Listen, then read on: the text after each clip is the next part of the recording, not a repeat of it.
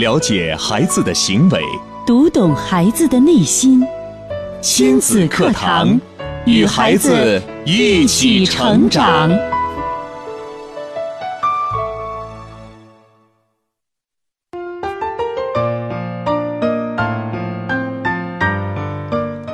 听亲子课堂，做智慧父母。欢迎大家锁定频率收听全省首档以心理学为基础的亲子教育节目《亲子课堂》。各位好，我是博文。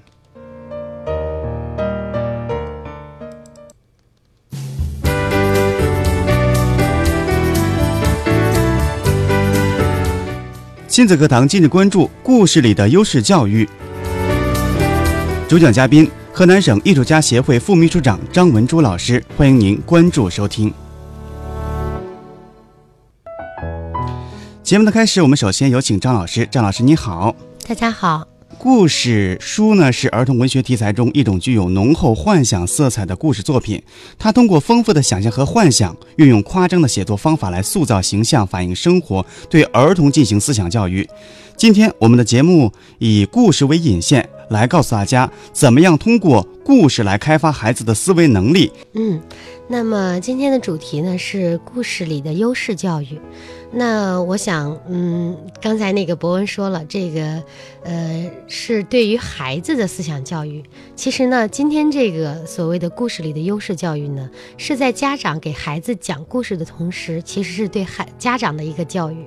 嗯，那么，嗯，要教给家长如何发现孩子的优势，如何运用故事去，嗯，提高孩子对这个哎或者是家长对这个优势的认识。对。因为我们的孩子在听故事的过程当中，是家长讲给孩子来听的。对，这其中包含有家长的理解方式，他的讲法也会变得不一样。对我们说到那个教学相长，就是这个意思。其实有很多时候，我不知道博文有没有这种。这种感觉哈，你在你跟孩子讲这本故事的时候，哎，有的时候可能这本故事我们刚刚拿到，或者是我们给孩子讲一个，嗯，就是我们从未涉及到的嗯一些内容的时候，我们也会觉得，哎，我要学习。那我在学习的同时，哎，我也长知识了。对，嗯，那么提到这个优势呢，嗯，首先我有几个问题想问一问大家。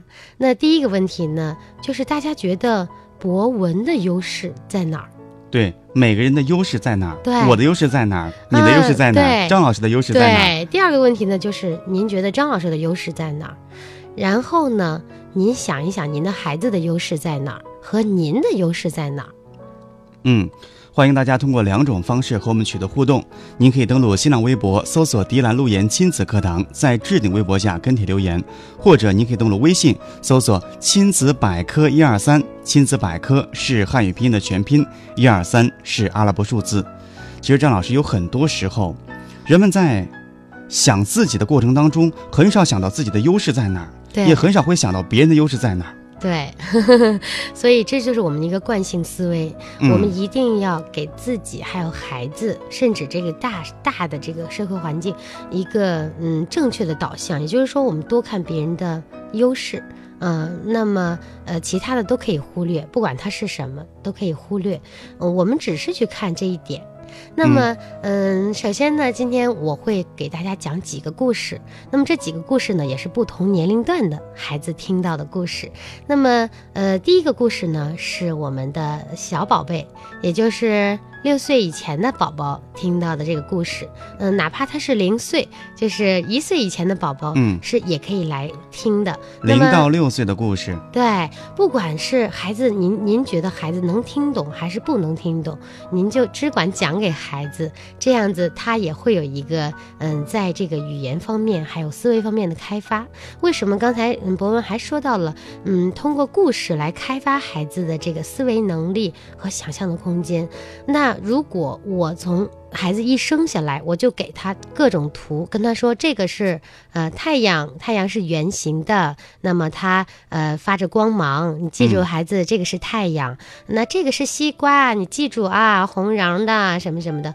那孩子可能永远都不知道怎么去想象这个东西，永远就是固化在这一张卡片上了。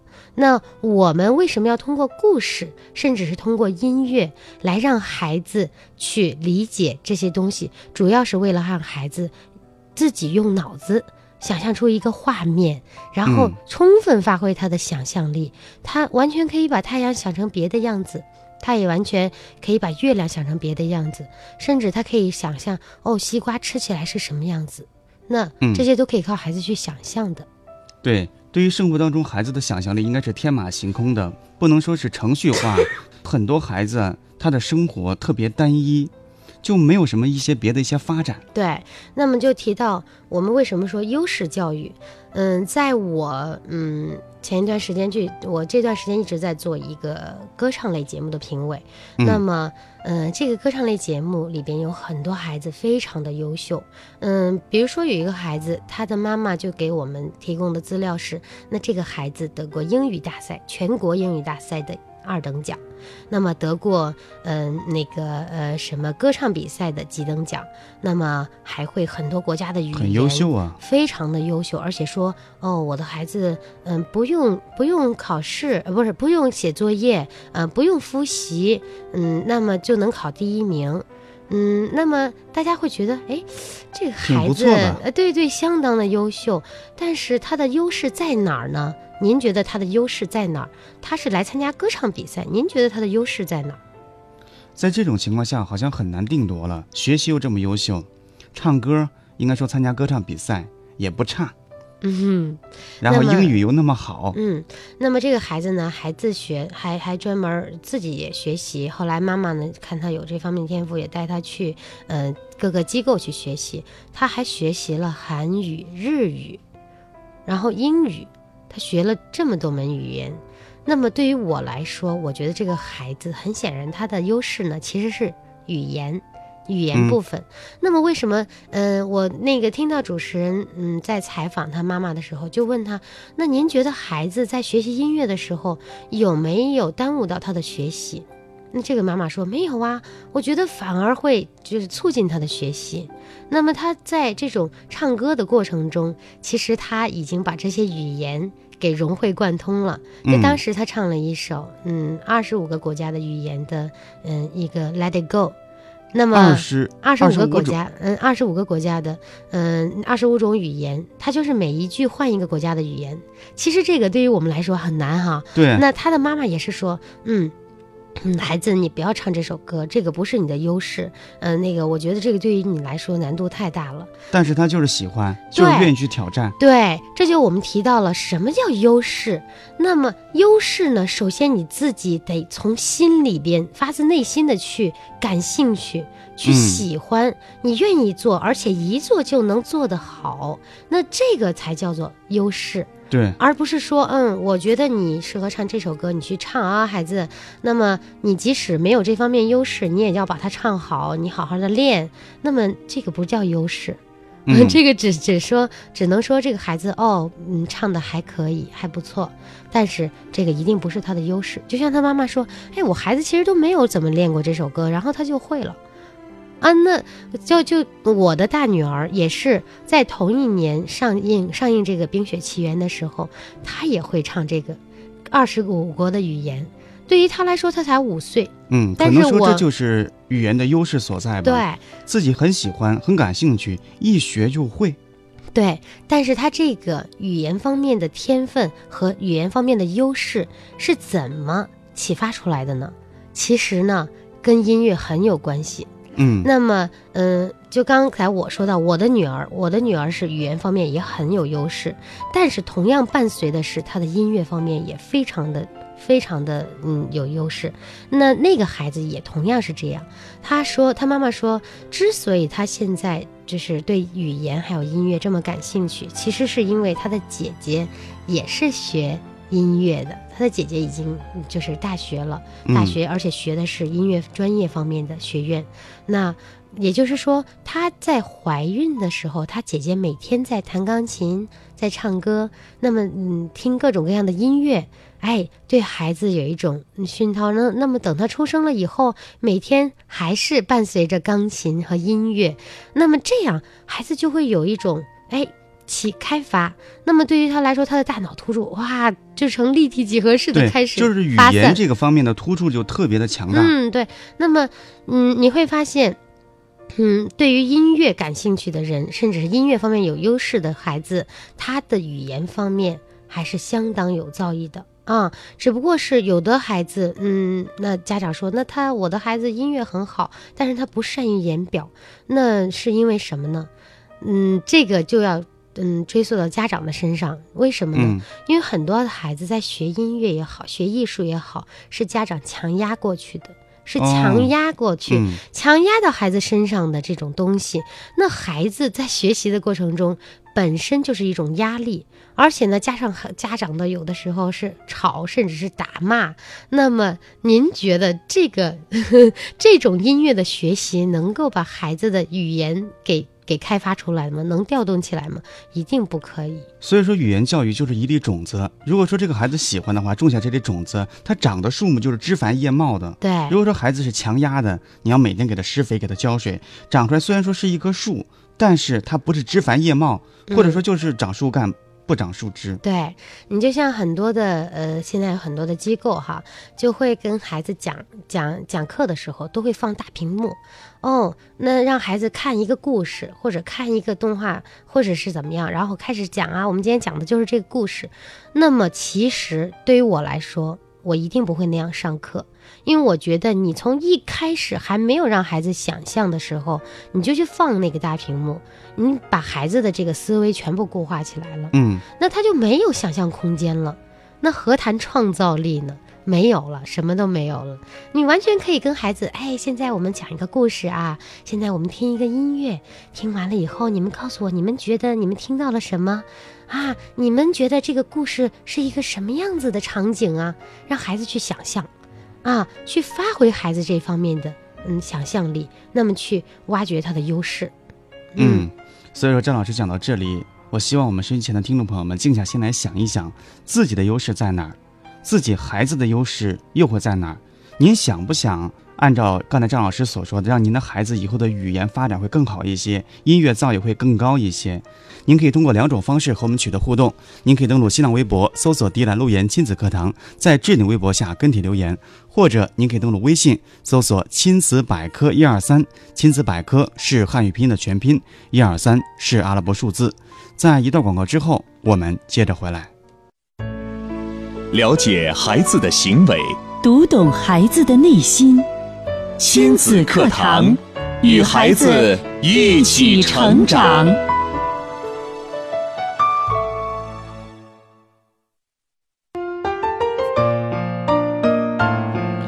欢迎回到亲子课堂。今天呢，张老师在节目中跟大家分享的是故事里的优势教育。那刚才呢，广告时间呢，嗯、我跟博文呢也在讨论，嗯，博文在说呀，他的一个朋友，嗯，做了一家蛋糕店，那么大家都去买他们家的蛋糕，那难道这个蛋糕就真的那么好吃吗？对我朋友开的这家蛋糕店呢，是在市里面是最贵的，号称最贵的蛋糕，但是每天销售一空。为什么呢？其实我觉得他家的蛋糕店呢，味道，因为我是以前做美食节目啊，我知道蛋糕只要食材用的好，都可以做出非常好的美味。对，因为这个食材，你在网上可以搜一搜，或者说请教一些高级的一些蛋糕师傅，都可以告诉你，你只要买好的原料，就一定能够做好的东西。嗯，但是他家蛋糕有一个特色，就是做的特别漂亮，你别人根本就无法去模仿，对，这是它的核心价值所在。因为我的这个朋友他是中央美院毕业的，在中央美院学了三年，然后去韩国学摄影，很有跨越性，学了六年，然后回家之后呢，就开了一家蛋糕店，好像这期间就是风马牛不相及的，对，但是其实它有一个必然的一个联系，嗯，就是他对审美的要求很高很高，拍摄照片需要审美，画画又需要审美，对，做蛋糕绝对是一个艺术的修养和提炼。对，其实这个博文刚才说的非常好，那么这就是它的优势所在。那我们说各行各业，其实你只要有优势，你都可以做好。那么就像蛋糕一样，我们如果在网上搜索，我们不可能看到这个蛋糕就能想象出它的味道，对吗？嗯，不是因为它的味道我们才去买的，嗯，那么我们可能因为，哎呀，它做的真漂亮，做了芭比娃娃，做的翻糖，做的像一个手提包一样，哎呀，真好看，我就为了这个样子，我不考虑它好不好吃，我先看看它长什么样子再说。我们在说吃的东西的时候，这个色香味俱全。对你要先看到这个颜色好不好看，对才有闻，然后最后才是吃。对，这就是它的优势所在，而且它的优势呢，其实也是跟艺术有关的。那么我们很多的家长会觉得，哎呀，嗯，那个我的孩子不学艺术，呃，也没有这方面天分，那我也嗯不需要去培养。其实您在没有培养的过程中，孩子也接触到了艺术，生活中无处不在这个艺术。就像刚才博文说，包括你做饭，那么你去点点一道菜，它的拼盘儿也好，它的摆摆设也好，那你会觉得这嗯主要好看了，我们也会喜欢，这也是厨师的优势所在。为什么说那些大厨，难道他们做的饭就真的那么的好吃吗？第一，首先它确实很好吃，但是呢，你首先看到的是他做出来的这个品相，对吗？那他这个这个菜的品相好与坏，这个包括他他的那个，呃你看到他用的那个器皿，他会动脑动动脑去想。有的，比如说我们前几年用的那个西瓜做的那个西瓜盅，那么在里边放很多水果，哇，看上去很有食欲。嗯，这也是他们的，嗯，就是艺术无处不在。艺术其实是在开发和启发人们的这个想象力，在启发人们的这个嗯思维，嗯，甚至是这个是可以嗯调动大家所有方面的优势发展的。嗯，对于音乐的教育，张老师是专家，您给我们讲讲，我们怎么样通过一些音乐的教育来一步一步引导孩子提高他的音乐修养，或者说提高艺术修养也是可以的，嗯让他的想象力更加丰富一些。嗯不要局限于一点。其实很多家长他的思维模式呢有点固化了。那教给孩子的时候，孩子认识西瓜，西瓜就是这个样子，上面有一些绿色的，嗯有一些条纹。嗯，其实呢，你看，我们如果从西瓜生长的时候就给它一个模子，那么就像我前一段时间去北海，我给我的女儿买了两个人参果，就是两个小娃娃的样子。难道你说那个娃娃的样子，它就是生来这样吗？这个郑州的市场上也有卖的，对一个十五块钱。对，其实它是什么呢？如果我们生下来就把呃就把西瓜给它放放在一个方形的盒子里，那就长成那可能方的了。就长成方的了。所以我们不要固化思维，说不定我们的孩子长大了就能研制研究出来方形的西瓜，就能研究出来真正的人参果。所以嗯这个就是我们要启发孩子的部分。那么今天呢，我们说到的这个故事，第一个故事，那个是啄木鸟的故事。呃，这个故事呢，也是我的女儿在家里听的时候，我觉得哎呀，真有意思。她说到的是，虽然有些不太靠谱，也也有点儿夸张，但是嗯，确实说明了这个啄木鸟，它妈妈嗯帮助他找到了他的优势。那这个你这个故事的名字就叫做优嗯啄木鸟为什么啄树？嗯，哎，我就听到以后，哎，啄木鸟为什么啄树呀？其实《十万个为什么》之前也看过，真没想过，虫子嘛。真没想过这个问题。那么这个故事给我反转，大反转了一下，我的思维方式一下开阔了。他是怎么说的呢？他说这个啄木鸟呀，嗯，在森林里边有很多的鸟儿，嗯，都爱唱歌。那么啄木鸟也不例外。它呢有一天去参加了森林里边最大型的歌唱比赛。嗯，那么有各种各样的鸟儿，比如说百灵鸟，比如说嗯不鹦鹉鸟，还有布谷鸟，那么它们都唱出了美妙的歌声。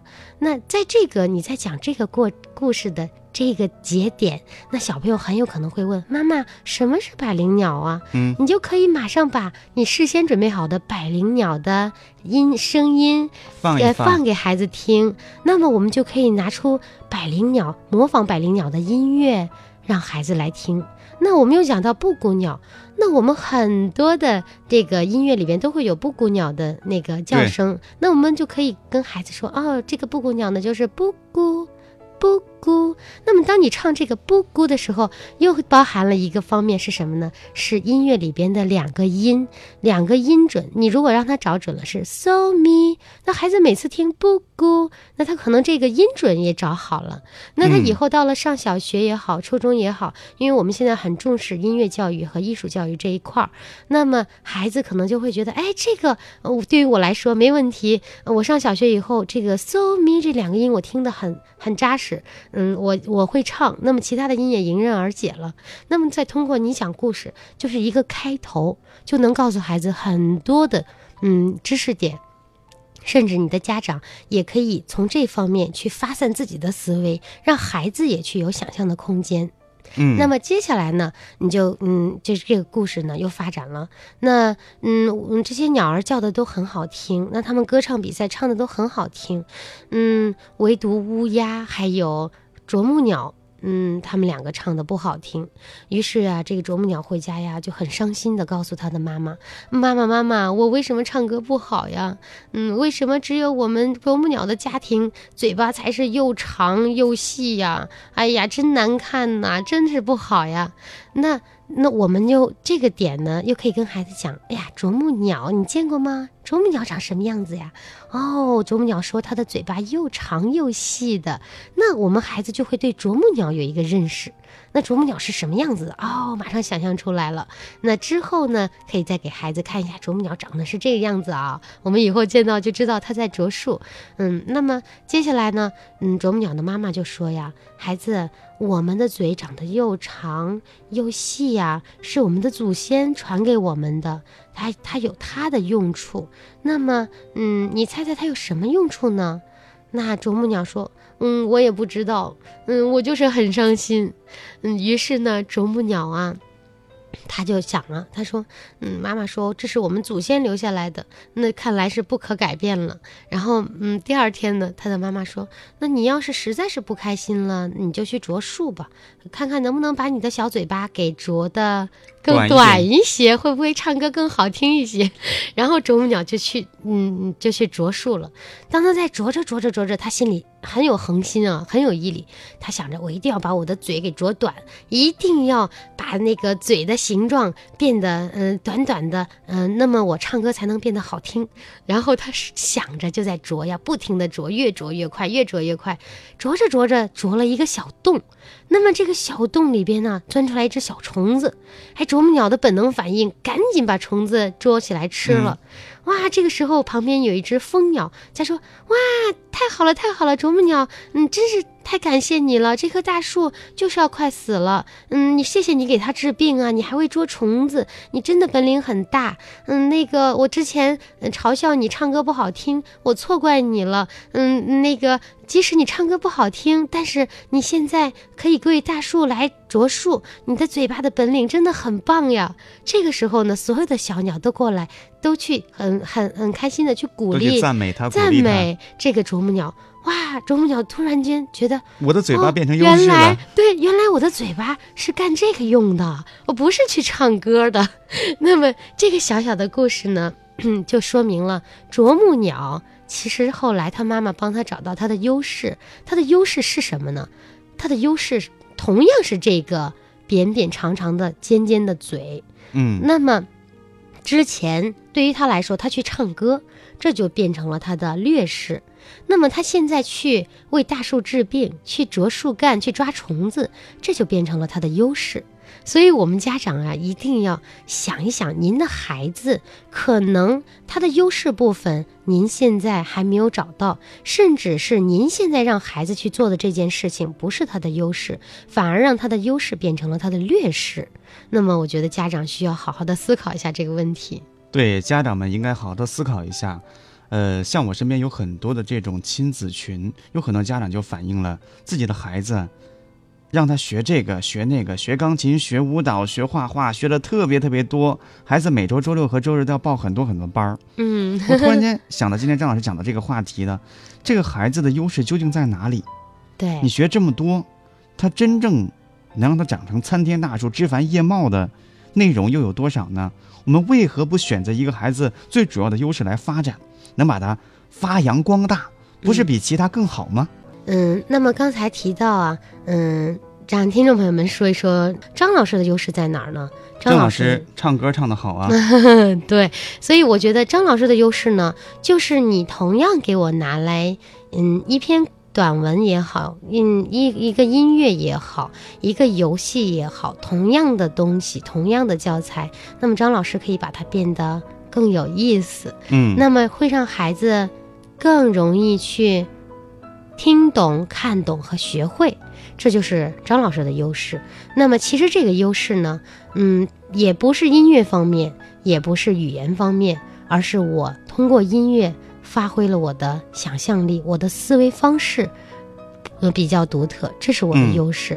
对，张老师的优势就是想象力特别的丰富，因为我们在上节目的过程当中，一首简单的唐诗，张老师就可以用不同的方法来演绎出来，可以唱，可以说唱，可以 rap，嗯，那么嗯，所以这这个每一个嗯家长啊，有的时候你看，嗯，有一个家长跟我说，哎，我的孩子，我想让他学舞蹈，嗯，我就以后想让他在舞蹈方面有发展。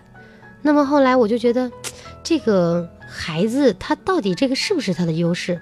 只是家长在想啊、我的孩子，我想让他在这方面，但是孩子其实根本不喜欢。那么这个喜欢和不喜欢呢，又提到了，嗯嗯，另外一个方面就是孩子有的时候他的优势哈会很凸显，比如说他的身材很好，那么他的乐感很好，他跳舞的感觉非常的好，那么他的软开度很好，那么他一上了第一节舞蹈课就觉得很不错，但是哎，这上着上着上着上着就不愿意去了，那这个家长就会想，哎，那这个是不是他的优势？好像又不是他的优势了。嗯，这个呢是另外一个事儿，是他的毅力的问题。那么，如果您觉得您的孩子确实在舞蹈方面很棒，那么老师也会觉得哦，这是块苗子。那么，我们做任何一个事情，即使我们有优势，我们发挥优势，也是需要有一个毅力在里边的。如果我们要坚持下去，把这件事情做好，才能充分的发挥我们的优势。那么，如果像张老师没有从小坚持去学音乐，那这个再是我的优势，我认为好像也也发挥不出来。对，是的。那么像家长跟孩子也是说到这一点，嗯，当然不是说他明明不喜欢舞蹈，明明不喜欢音乐，明明不喜欢绘画，明明不喜欢嗯、语言，那么您就非得让他去报一个什么样的课程？那么对于他来说，这个也是一个嗯很头疼的事情。对于孩子来说，就是他无法去表达他的心情，那他只能去听家长的，去上这些课。但是对于他来说，嗯，就像我们，嗯，现在我让博文，你的优势是语言，我说博文，你明天去研究原子原子弹吧。这个不可能研究不出来。对，你会觉得，哎呀，我突然间压力非常的大。明天如果让我就要去到研究院里边，虽然说给我高额的工资，给我高额很很优厚的待遇，但是我完全解决不了这个事情，我真的要崩溃了。嗯，那么可能我就因此而一蹶不振了。对，会抑郁的。对，会的。那么我们的家长也是同样，我们的孩子，你在发挥他的优势的同时，你发现了真的是孩子的优势，你要让他继续进行，让他坚持下去。但是如果真的不是孩子的优势，你要去。寻找孩子另外的优势，即使嗯有的家长说我根本寻找不到，寻找不到也没有关系，嗯，你可以让孩子只要快乐的成长，嗯，他嗯就是老就是我的姥姥的姥姥，我妈妈经常会跟我说，嗯，她会说一句话，这个是什么呢？她就说有志吃志，没志吃力。对，那么其实真的是这样。如果我们社会上的所有的人全部毕业了，都是博士，都去研究原子弹，那么谁来建设这个社会？谁来当主持人？谁去建当那个建筑建筑工人？谁来去做环卫工人？嗯，那就没有了。对，生活当中的每一个人，其实他都有自己的一个要求，只要他这个要求，他生活的开心，生活的快乐，他就是一个幸福的人。对他没有必要多去研究原子弹，只要开心快乐了，这就是孩子一个本质所在。非常感谢张老师精彩的分享，在下周的同一时间，我们和大家不见不散，再会了。